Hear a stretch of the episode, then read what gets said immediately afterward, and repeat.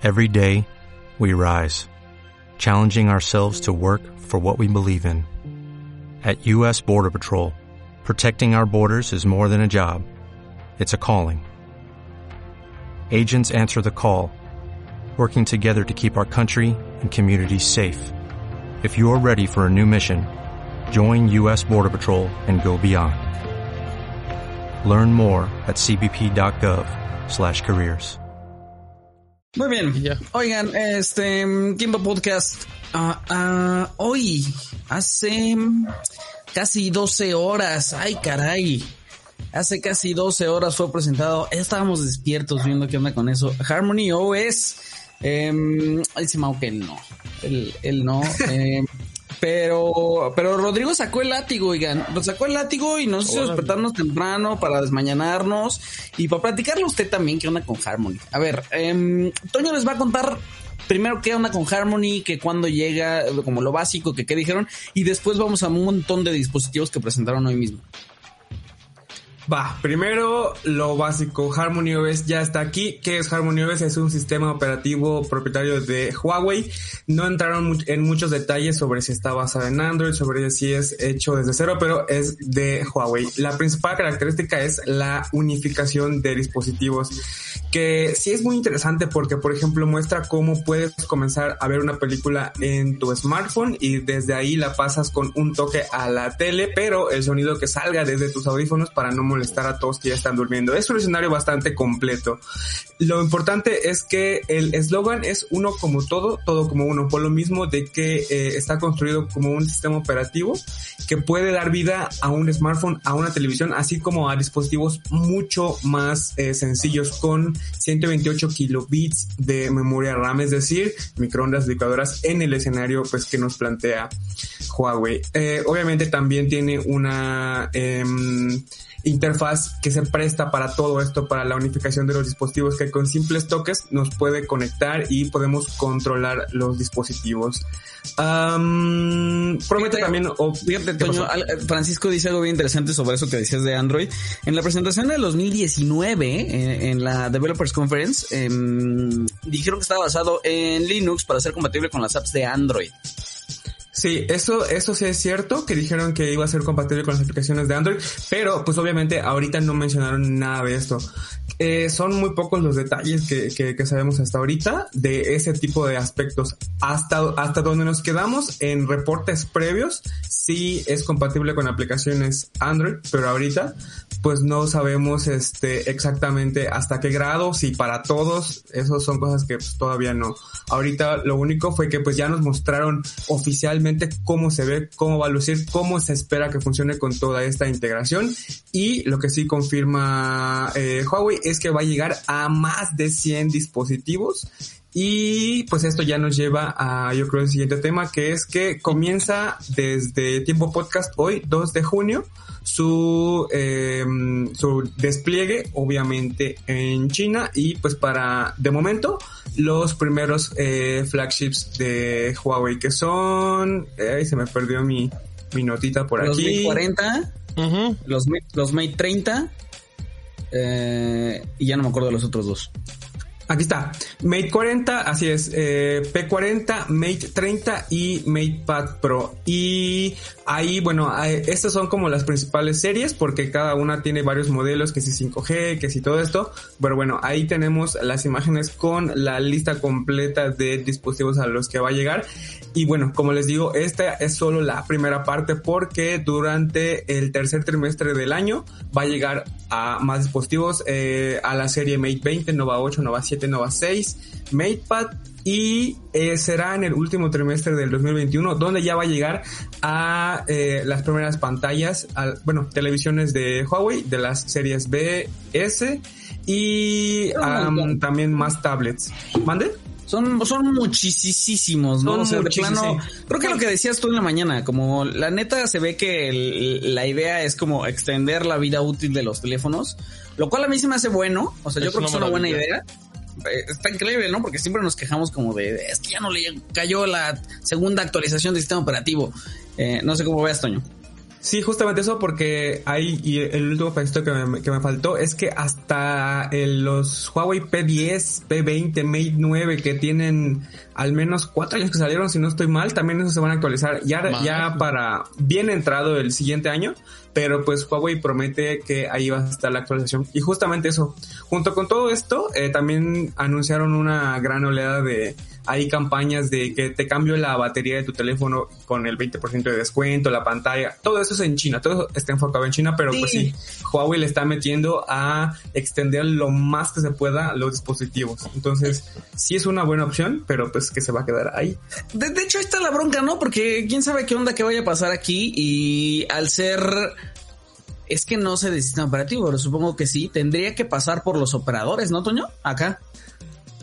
No, no por todos, porque bueno, los dispositivos que están eh, con distribución libre, pues esos no, las actualizaciones pasan pues sin filtros, sin, sin operadores. Entonces, esos pues no habría problema. Pero, pues sí, como les digo, todos los planes de actualización y todo esto es enfocado a China. Detalles para este lado del mundo, pues todavía no sabemos y pues esperamos que eh, pronto, siguiente semana, no sé, ya tengamos algo, algún rayito de luz como para que nos digan, bueno, pues ahí espérenos en tal, tal, mes, tal trimestre o algo.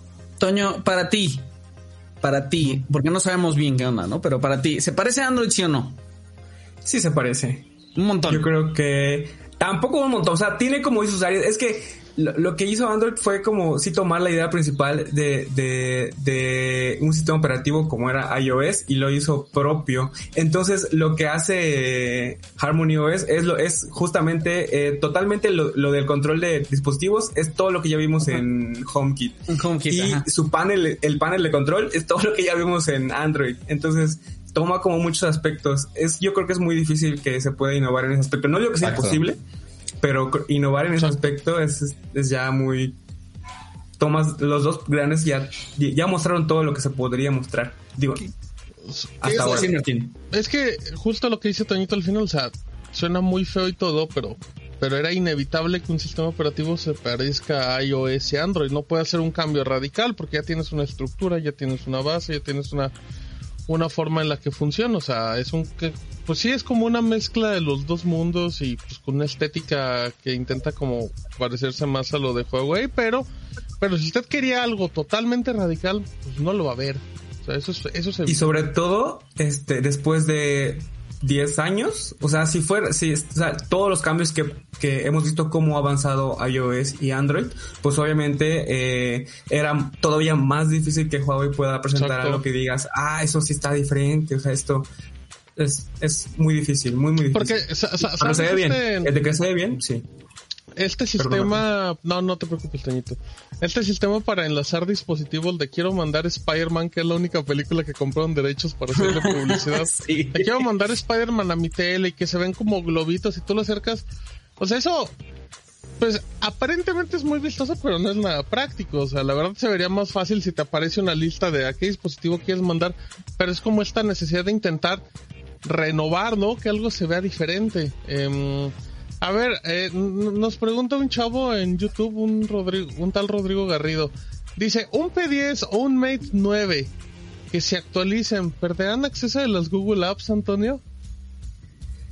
Es algo imposible de responder ahorita porque no sabemos cómo va a servir la actualización y eh, partiendo desde la base de que Harmony OS no tiene acceso a las aplicaciones de Google, a los servicios de Google en general, este, pues en teoría sí, pero pues no sabemos si ya las tenía y cómo, y ahorita qué va a pasar. Es muy difícil responder esas preguntas y es, me estoy metiendo en terreno muy peligroso, ya vi la cara de Steve.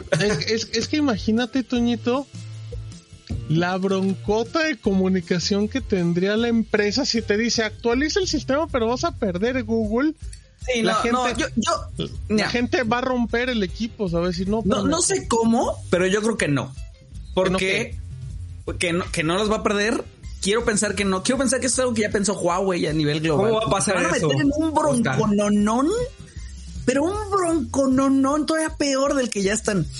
Y es una muy mala manera de empezar un sistema operativo. O sea, bueno, creo que también, pues mi, mi, Huawei, pues por donde no importa lo que haga, me le llueve. O sea, tiene temas de comunicación espantosos por todo lo que ha provocado lo de Estados Unidos. Y aunque ellos tuvieran su estrategia para hacer esto, también depende mucho del usuario. O sea, yo todavía hace semanas he visto gente que se queja de que, por ejemplo, en una story de una persona que conozco, que subió de me acabo de comprar mi Huawei, no me acuerdo qué era, la verdad. Eh, creo que era un P40. Creo que sí. Y, al, y su siguiente story, ¿por qué nadie me dijo que ya no tenía cosas de Google? Es como... o sea, casi, pues que, la, casi que la caja casi que la caja trae una etiqueta que dice no tienes aplicación de Google y ni así la gente se da cuenta.